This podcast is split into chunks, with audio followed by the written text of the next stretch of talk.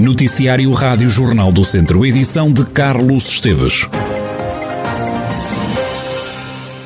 Não há feira de São Mateus. A decisão foi conhecida esta manhã pelo segundo ano consecutivo. Aquela que é conhecida como a Guardiã das Feiras Populares foi cancelada. Fernando Marques, vereador na autarquia de Viseu, confessa que decidir cancelar a feira foi uma decisão difícil. Nós fizemos uma reflexão profunda porque já tivemos um ano de Feira de São Mateus. A Feira de São Mateus está no, nos hábitos de, de, não só da nossa comunidade viziense, como de quem nos visita. Não é uma decisão que se tomou de ânimo leve, como calculará. No entanto, há fatores e razões equiparados àqueles que já aconteceu, já aconteceram o ano passado, que nos determinaram esta, esta tomada de posição. Foi uma tomada de posição eh, difícil, foi com alguma tristeza que tivemos que tomar, tomar esta, esta decisão na perspectiva de que em 2022 que eh, consigamos eh, ter de novo a Feira de São Mateus com todo o seu esplendor a autarquia espera que haja condições em 2022 para tornar a realizar a feira. Entretanto, está a ser preparado um evento com animação de verão. Em 2020 foi organizado o Cubo Mágico, um evento que se centrou sobretudo na Rua Direita. Fernando Marques assegura que em 2021 a animação vai passar por mais pontos na cidade todos queremos conviver com os amigos, etc. Por aí fora, mas nós que temos esta responsabilidade acrescida de, de gerir a cidade, não podemos ignorar uh, essa circunstância. E a planificação que estamos a fazer e que será anunciada, conforme disse, a muito por prazo, irá uh, ter em, em, consideração tudo isso. Vai ser um evento semelhante ao do Cubo Mágico, é isso? Não necessariamente. O Cubo Mágico foi uma boa experiência, obviamente. E as boas experiências, nós escolhemos ensinamentos das boas experiências. Vamos, porventura, reajustar ajustar e, e, e integrá-lo num conceito um pouco mais amplo. Fernando Marques, vereador na Câmara de Viseu, e o cancelamento da Feira de São Mateus são já dois anos consecutivos sem feira. Viseu vai ter um programa de animação durante o verão. Nos próximos dias será conhecido o programa. A Câmara de Viseu continua a bater no mesmo. O município espera que, por detrás do chumbo, do chumbo do Instituto de Conservação da Natureza e Florestas ao projeto da Central Fotovoltaica de Lupina, não estejam motivos políticos. O vice-presidente da autarquia, João Paulo Gouveia, não quer acreditar que o projeto caia por terra e pare noutro conselho vizinho. Esperemos que o ICNF e esperemos também que o próprio senhor Ministro do Ambiente que não tentem politizar aquilo que é um investimento que foi escolhido para Viseu.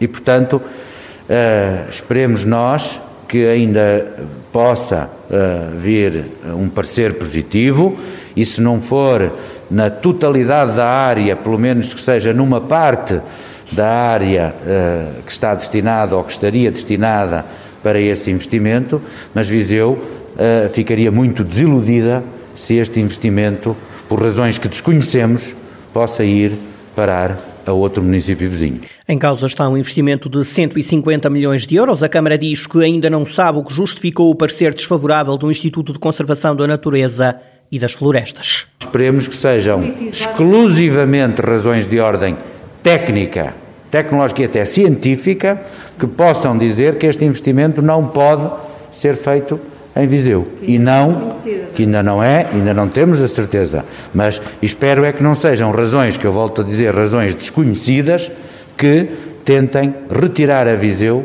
este investimento, porque a empresa escolheu Viseu, quer Viseu, Viseu tem todas as condições, nomeadamente a proximidade às próprias subestações de energia, e tem o sol suficiente, é evidente que um projeto, tendo um estudo de impacto ambiental uh, e tendo uh, um conjunto de fatores, poderá sempre, em conferências, uh, no fundo, em conferências dos vários organismos intervenientes, poderá ser viabilizado. Haja vontade que esse investimento não saia de Viseu. João Paulo Gouveia, vice-presidente da Câmara de Viseu, que espera que a central fotovoltaica de Lupina, prevista para terrenos baldios nas freguesias de Mundão, Abraveses, Lourdosa e de Barreiros e Sepões, seja mesmo construída. A Rádio Jornal do Centro já pediu explicações ao ICNF sobre o chumbo ao eh, projeto. A CDU escolheu Sandra Chaves como cabeça de lista à Câmara de Sátão nas próximas autárquicas.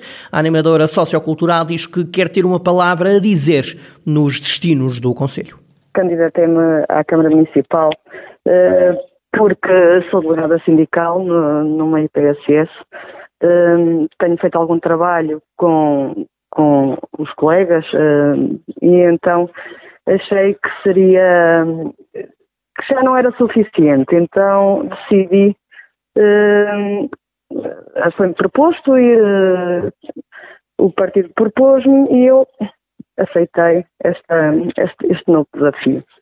As minhas expectativas é ter alguma palavra uh, a dizer na Câmara Municipal, porque o SAT é um, é um, eu penso que é um meio muito fechado. Sandra Chaves, que vai encabeçar a lista da CDU à Câmara de Sátão nas próximas eleições, a candidata comunista considera que há muito a fazer no Conselho de Sátão. Um professor da Escola Superior de Tecnologia e Gestão de Viseu está a desenvolver um projeto que pretende medir a temperatura corporal através de infravermelhos. A ideia de Ricardo Almeida foi financiada no âmbito da iniciativa Apoios Especiais, lançada pelo IPV termografia de infravermelhos é utilizada já para medição da temperatura. Há várias utilizações ao nível de outras, de outras áreas, não é? Portanto, não só na, na área da medicina. Neste caso, a temperatura corporal, não é? Portanto, eh, há alguns trabalhos, no entanto, há alguma dificuldade ainda em se perceber qual é a melhor forma de se estimar a temperatura no interior do corpo, através deste valor da superfície, e de detectar exatamente qual é o ponto, neste caso da, da face, mais adequado para nos dar uma estimativa dessa temperatura corporal. E, portanto, neste projeto tenta dar uma resposta a esse desafio não é? e tentar perceber da imagem térmica que nós temos da face da pessoa, tentamos perceber qual é a, a zona que nos dá uma estimativa mais real da temperatura eh, corporal. Ricardo Almeida, professor do Departamento de Engenharia Civil da Escola Superior de Tecnologia e Gestão de Viseu, acrescenta que os locais com capacidade para muitas pessoas são os mais interessantes para aplicar este projeto, que diz é uma mais-valia nestes tempos de pandemia. Os trabalhadores da Fundação Inatel, que tem uma unidade em São Pedro do Sul, estão a marcar ações de luta. Os funcionários exigem melhores salários, o pagamento de subsídio de trabalho noturno e que Inatel cumpra o acordo que fez com os trabalhadores. Afonso Figueiredo, do Sindicato dos Trabalhadores da Indústria de Hotelaria do Centro, fala desta semana de luta que já está a decorrer. Nós, nesta semana, vamos promover concentrações à porta das unidades, bem como vamos proceder também à realização de plenários de discussão e reflexão com os trabalhadores, como, por exemplo, o que vai acontecer na próxima semana na unidade de São Pedro Sul, na perspectiva de podermos também projetar e preparar a greve nacional que foi convocada para o dia 11 de junho e que se concretizará se esta situação até lá não se alterar. Temos a realidade que vivemos hoje no Inatel, que os trabalhadores vivem, é que há trabalhadores com 20 anos de antiguidade que oferem hoje o salário mínimo nacional. E esta situação, como é fácil compreensão, não agrada aos trabalhadores e, portanto, é por essa razão que eles estão aqui a expressar o descontentamento através desta semana de luta. Afonso Figueiredo, do Sindicato dos Trabalhadores da Indústria de Hotelaria, Turismo, Restaurantes e similares do Centro e a luta dos trabalhadores da Fundação Inatel pedem melhores salários e o pagamento dos subsídios de turno e de trabalho noturno. Hoje é dia do guarda florestal, uma profissão que foi integrada na GNR em 2006. As comemorações nacionais este ano vão ter como palco a cidade de Viseu. O Tenente-Coronel Adriano Rezende, Relações Públicas da GNR de Viseu, explica como é que vai ser assinalada esta data. Contará com 13 momentos, uma missa, uma cerimónia religiosa, uma cerimónia com disposição de forças em parada às 16 horas no Parque Espelho d'Água, no Largo da Feira de São Mateus, e logo a seguir a plantação de duas árvores, que são o símbolo da nobre missão atribuída aos guardas florestais em termos de proteção da floresta, também junto à estátua de Viriato. O Tenente-Coronel de Relações Públicas da GNR de Viseu, Adriano Rezende, a explicar então como vai decorrer este dia do Guarda Florestal. O Ministro da Administração Interna, Eduardo Cabrita, participará durante a tarde de hoje nas comemorações do Dia do Guarda Florestal, que este ano decorrem em Viseu.